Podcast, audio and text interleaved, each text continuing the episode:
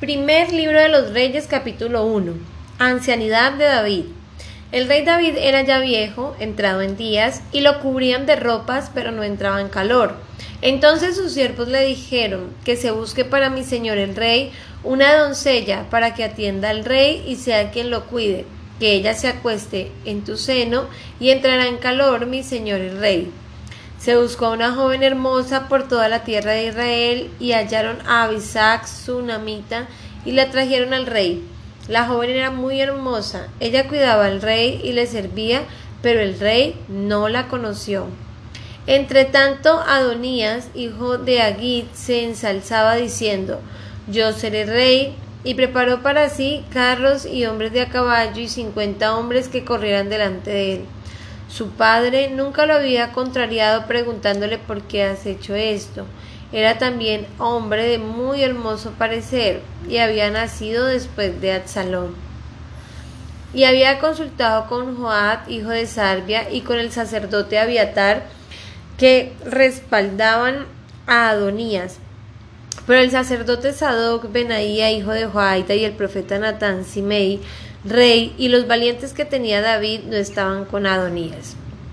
Y Adonías sacrificó ovejas, bueyes y animales cebados junto a la piedra de Sobelet, que está al lado en Roguel, e invitó a todos sus hermanos, los hijos del rey, y a todos los hombres de Judá, siervos del rey. Pero no invitó al profeta Natán ni a Benaía, ni a los valientes, ni a Salomón su hermano. Entonces Natán habló a Betsabé, madre de Salomón, diciendo: ¿No has oído que Adonías, hijo de Agit, se ha hecho rey y que David nuestro Señor no lo sabe? Ahora pues ven, voy a darte un consejo para que salves tu vida y la de tu hijo Salomón. Ve ahora mismo al rey y dile, ¿no has jurado tú, oh rey, mi señor, a tu sierva, diciendo, ciertamente tu hijo Salomón será rey después de mí y se sentará en mi trono? ¿Por qué pues se ha hecho rey Adonías? He aquí, Mientras estés aún hablando con el rey, yo entraré tras de ti y confirmaré tus palabras. Y Bexabé vino a ver al rey en la alcoba. El rey era muy anciano y Abisac su namita le servía.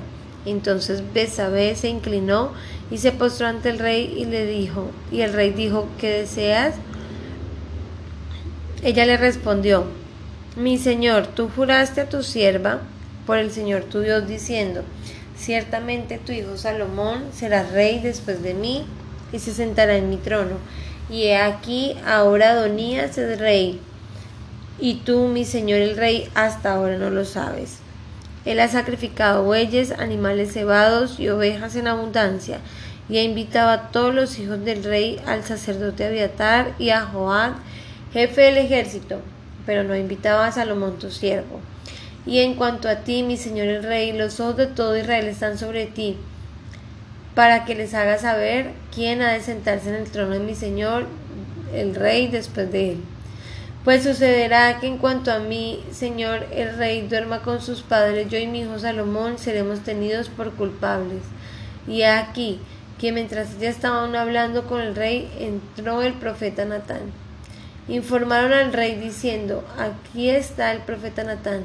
Cuando éste entró a la presencia del rey, se postró ante el rey rostro en tierra. Entonces Natán dijo, mi señor el rey, ¿has dicho tú, Adonías será rey después de mí y se sentará en mi trono? Porque él ha descendido hoy y ha sacrificado bueyes, animales cebados y ovejas en abundancia. Ha invitado a todos los hijos de Israel, a los jefes del gobierno y al sacerdote Abiatar, y aquí están comiendo y bebiendo en su presencia, y gritan viva el rey Adonías pero ni a mí, tu siervo, ni al sacerdote Sadoc, ni a Benaía, hijo de Joaida, ni a tu siervo Salomón ha invitado. Ha sido hecho esto por mi señor el rey, y, y no has declarado a tus siervos quién había de sentarse en el trono de mi señor el rey. Después de él, entonces el rey David respondió y dijo, llamadme a Betsabé. Y ella entró a la presencia del rey y se puso delante del rey. Y el rey juró diciendo, vive el Señor que ha redimido mi vida de toda angustia, que ciertamente como te juré por el Señor Dios de Israel diciendo, tu hijo Salomón será rey después de mí, y él se sentará sobre mi trono en mi lugar, así lo haré hoy mismo.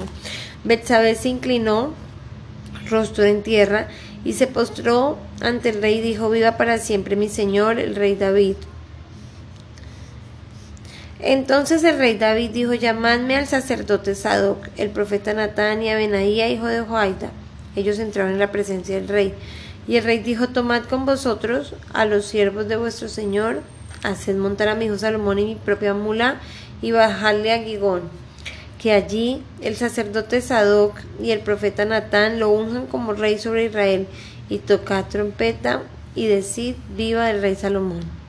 Después subiréis tras él, y él vendrá, se sentará en mi trono y reinará en mi lugar, porque le ha escogido, le he escogido para que sea príncipe sobre Judá. Y Benaía, hijo de Ojaida, respondió el rey, dijo, amén, así lo diga también el Señor Dios de mi señor el rey. Como el Señor ha estado con mi señor el rey, así esté con Salomón, y haga su trono más grande que el trono de mi señor el rey David.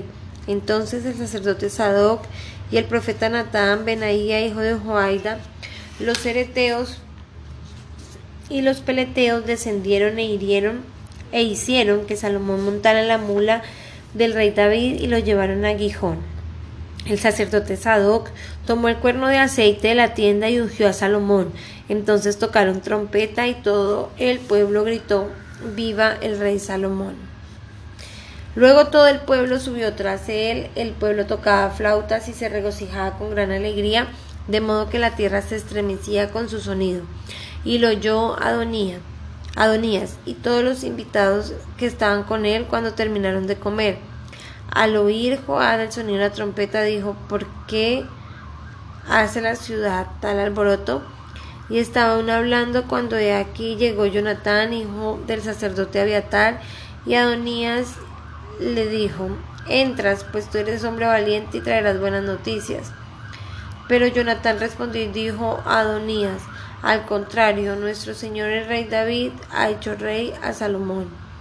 El rey también ha enviado con el sacerdote Sadoc al profeta Natán, a Benaía, hijo de Joaida, a los cereteos, a los peleteos. Ellos lo han montado en la mula del rey. El sacerdote Sadoc y el profeta Natán lo han ungido rey de Gijón, y de allí han subido gozosos y se ha alborotado la ciudad. Este es el ruido que habéis oído. Además, Salomón ya se ha sentado en el trono del reino, y aún los siervos del rey han ido a bendecir a nuestro Señor el rey David, diciendo, que tu Dios haga el nombre de Salomón más célebre que tu nombre, y su trono más grande que tu trono, y el rey adorado en el lecho. El rey también ha dicho así, bendito sea el Señor, Dios de Israel, que ha concedido que se siente hoy en mi trono un descendiente mío mientras mis ojos lo ven. Entonces todos los invitados de Adonías se aterrorizaron y se levantaron y cada uno se fue por su camino. Adonías tuvo miedo de Salomón y se levantó y se fue y se asió de los cuernos del altar. Y avisaron a Salomón diciéndole, aquí Adonías tiene miedo del rey Salomón y se ha asido de los cuernos del altar diciendo que el rey Salomón me jure hoy que no matará a espada a su siervo. Y Salomón dijo, si el hombre digno si es digno el hombre, ni uno de sus cabellos caerá en tierra, pero si se haya maldad en él, morirá. Entonces el rey Salomón envió que lo hicieran descender del altar, y él vino y se postró ante el rey Salomón, y Salomón le dijo, vete a tu casa. Últimas palabras de David, capítulo 2 del libro de Primera de Reyes. Y acercándose los días de la muerte de David, dio órdenes a su hijo Salomón, diciendo, Yo voy por el camino de todos en tierra, Sé pues fuerte y sé hombre. Guarda los mandatos del Señor tu Dios, andando en sus caminos, guardando sus estatutos, sus mandamientos, sus ordenanzas y sus testimonios, conforme a lo que está escrito. La ley de Moisés para que prosperes en todo lo que hagas y donde quiera que vayas, para que el Señor cumpla la promesa que me hizo diciendo, si tus hijos guardan su camino, andando delante de mí con fidelidad, con todo su corazón y con toda su alma, no te faltará hombre sobre el trono de Israel. También sabes lo que, hizo, lo que me hizo Joab, hijo de Sarbia, lo que hizo a los dos jefes de los ejércitos de Israel, Abner, hijo de Ner, y Amasa, hijo de Jeter, los cuales mató. También derramó sangre de guerra en tiempo de paz y puso sangre de guerra en el cinturón de la seña, en las sandalias que tenía en sus pies. Haz pues conforme a tu sabiduría y no permitas que sus canas desciendan al Seol en paz. Mas muestra bondad a los hijos de Barzalai Gadaita y que estén entre los que comen a tu mesa, porque ellos me ayudaron cuando huía de tu hermano Absalón. Y aquí está contigo Simei, hijo de Gera, Benjamita de Beurín, él fue el que me maldijo con una terrible maldición el día que yo iba a Mahanaim. Mas cuando descendió a mi encuentro en el Jordán, le juré por el Señor diciendo, no te mataré a espada. Pero ahora no lo dejes sin castigo, porque eres hombre sabio, sabrás lo que debes hacer con él y harás que desciendan sus canas con sangre al Seol. Y durmió David con sus padres y fue sepultado en la ciudad de David. Los días de David en el reino sobre Israel fueron cuarenta años, siete reinó en Hebrón y treinta y tres reinó en Jerusalén. Salomón se sentó en el trono de David su padre y su reino se afianzó en gran manera. Entonces Adonías, hijo de Agid, vino de Belsabé, madre de Salomón, y ella le dijo, ¿vienes en paz? Y él respondió, en paz. Y añadió, tengo algo que decirte. Y ella dijo, habla. Y él dijo, tú sabes que el reino era mío, que todo Israel esperaba que yo fuera rey, pero el reino ha cambiado de manos y ha venido a ser de mi hermano. Por voluntad del Señor será suyo. Ahora yo te hago una petición, no me la niegues. Y ella dijo, habla. Él entonces dijo, te ruego que hables al rey Salomón, pues él no te lo negará para que me dé por mujer a Bisac Tsunamita. Y Bexabeth dijo, muy bien, hablaré por ti al rey. Bexabeth fue al rey Salomón para hablarle por Adonías. El rey se levantó a recibirla, se inclinó delante y se sentó en su trono. Hizo colocar un trono para la madre del rey y ella se sentó a su diestra. Entonces ella dijo, te hago una pequeña petición, no me la niegues. Y el rey le dijo, pide, madre mía, porque no te la negaré. Y ella dijo que se dé a Bisac Tsunamita por mujer a tu hermano Adonías. El rey Salomón respondió y dijo a su madre, ¿por qué pides a Abisac Tsunamita para Adonías? Pide para él también el reino, pues es mi hermano mayor, y con él están el sacerdote Abiatar y Joad, hijo de Sarbia. Y el rey Salomón juró por el Señor diciendo, así me haga Dios y aún más, si Adonías no ha hablado esta palabra contra su propia vida. Ahora pues vive el Señor que me ha confirmado y me ha puesto en el trono de mi padre David y me ha hecho una casa como había prometido que Adonías moriría hoy mismo. El rey Salomón envió a Benaía, hijo de Joaida, y éste arremetió contra Adonías y lo mató. Entonces dijo el rey al sacerdote Abiatar, vete a Anató en tu campo, porque mereces morir, pero no te daré muerte en esta ocasión, porque llevaste el arca al Señor Dios delante de mi Padre, y porque fuiste afligido con todas las cosas con que mi padre fue afligido. Así Salomón privó, privó a Abiatar de ser sacerdote del Señor para que se cumpliera la palabra que el Señor había hablado acerca de la casa de Elí en Silo. Cuando las noticias llegaron a Joad, porque Joad había seguido a Adonías, aunque no había seguido a Absalón, Joad huyó a la tienda del Señor y se asió de los cuernos del altar. Y se le informó al rey Salomón que Joab había oído a la tienda del Señor y que estaba junto al altar. Entonces Salomón envió a Benaía, hijo de Joaida, diciendo, ve y arremete contra él. Benaía entró en la tienda del Señor y le dijo, así ha dicho el rey, sal de aquí. Pero él dijo, no, pues moriré aquí. Benaía llevó la respuesta al rey diciendo, así habló Joab Así me respondió, y el rey le dijo, haz como él ha dicho, arremete contra él, mátalo y entiérralo para que quites de mí de la casa de mi padre la sangre de Joad, que Joad derramó sin causa. El Señor hará volver su sangre sobre su propia cabeza, porque él arremetió contra dos hombres más justos y mejores que él, y los mató a espada sin que mi padre David lo supiera. A Abner, hijo de Ner, jefe del ejército de Israel, y a Amasa, hijo de Jeter, jefe del ejército de Judá. Su sangre pues recaerá sobre la cabeza de Joab y sobre la cabeza de su descendencia para siempre. Pero para David y su descendencia, para su casa y su trono, haya paz de parte del Señor para siempre. Entonces subió Benaía, hijo de Joiada, arremetió contra él y lo mató y fue sepultado en su casa en el desierto. En su lugar el rey tomó sobre el ejército de Abenaía, hijo de Joaida, y el rey nombró al sacerdote Sadoc en lugar de Abiatar. Después el rey envió a llamar a Simei y le dijo, edifícate una casa en Jerusalén, vive ahí y no salgas de allí a ninguna parte, porque el día que salgas y pases el torrente del Cedrón, ten por ciento que sin duda morirás, tu sangre recaerá sobre tu cabeza. Entonces Simei dijo al rey, la palabra es buena, como ha dicho el rey a mi señor, así lo hará tu siervo. Y vivió en Simei, en Jerusalén, muchos días. Pero aconteció al cabo de tres años que dos de los siervos de Simei huyeron a Aquis, hijo de Maca, rey de Gad. Le avisaron a Simei diciéndole, aquí tus siervos están en Gad. Simei se levantó, ensilló su asno y fue a Gad a ver a Aquis para buscar a sus siervos. Fue pues Simei y trajo a sus siervos de Gad. Pero informaron a Salomón que Simei había ido a Jerusalén hasta Gad y había vuelto.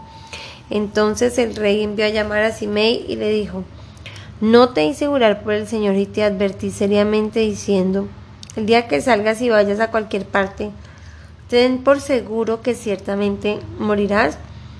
Y tú dijiste la palabra que ha oído, se ha oído es buena.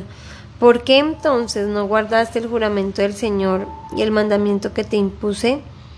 Dijo además el rey a Simei, tú sabes todo el mal que hiciste a mi padre David, que tú reconoces en tu corazón. El Señor pues ahora hará recaer tu mal sobre tu propia cabeza. Entonces el rey mandó a Benaía, hijo de Joaida, y éste salió y arremetió contra Simei y lo mató. Así fue confirmado el reino en las manos de Salomón. Juan capítulo 11 versos del 28 al 57. Pues tan pronto como ella lo oyó, se levantó rápidamente y fue hacia él. Pues Jesús aún no había entrado en la aldea, sino que todavía estaba en el lugar donde Marta le había encontrado. Entonces los judíos que estaban con ella en casa consolándola cuando vieron que María se levantó de prisa y salió, la siguieron suponiendo que iba al sepulcro a llorar allí. Cuando María llegó a donde estaba Jesús, al verle se arrojó entonces a sus pies, diciéndole, Señor, si hubieras estado aquí, mi hermano no habría muerto. Y cuando Jesús la vio llorando y a los judíos que vieron que vinieron con ella, llorando también, se conmovió profundamente en el espíritu y se entristeció y dijo, ¿dónde le pusiste? Y le dijeron, Señor, ven y ve. Jesús lloró. Por eso los judíos decían, mirad cómo le amaba. Pero algunos de ellos dijeron, no podía este, que abrió los ojos de un ciego, haber evitado también que Lázaro muriera. Entonces Jesús, de nuevo, profundamente conmovido en su interior, fue al sepulcro. Era una cueva y tenía una piedra puesta sobre ella. Jesús dijo, Quitad la piedra, Marta. Hermana del que había muerto le dijo, Señor, ya hiede porque hace cuatro días que murió. Jesús le dijo, ¿no te dije que si crees verás la gloria de Dios? Entonces quitaron la piedra. Jesús alzó los ojos a lo alto y dijo, Padre, te doy gracias porque me has oído. Yo sabía que siempre me oyes pero lo dije por causa de la multitud que me rodea, para que crean que tú me has enviado. Habiendo dicho esto, gritó con fuerte voz, Lázaro, ven fuera. Y el que había muerto salió, los pies y las manos atados con ventas y el rostro envuelto en un sudario. Jesús le dijo, desatadlo y dejadlo ir. Por esto muchos de los judíos que habían venido a ver a María vieron lo que Jesús había hecho, creyeron en él. Pero algunos de ellos fueron los fariseos y les contaron los fueron a los fariseos y les contaron lo que había hecho. Entonces los principales sacerdotes y los fariseos convocaron un concilio y decían, ¿qué hacemos? Porque este hombre hace muchas señales. Si le dejamos seguir así, todos van a creer en él y los romanos vendrán y nos quitarán nuestro lugar y nuestra nación. Pero uno de ellos, Caifás, que era sumo sacerdote ese año, les dijo, vosotros no sabéis nada, ni tenéis en cuenta que os más conviene que un hombre muera por el pueblo y no toda la nación perezca. Ahora bien, no dijo esto de su propia iniciativa, sino que siendo sumo sacerdote ese año profetizó que Jesús iba a morir por la nación, y no solo por la nación, sino también para reunir en uno a los hijos de Dios que están esparcidos.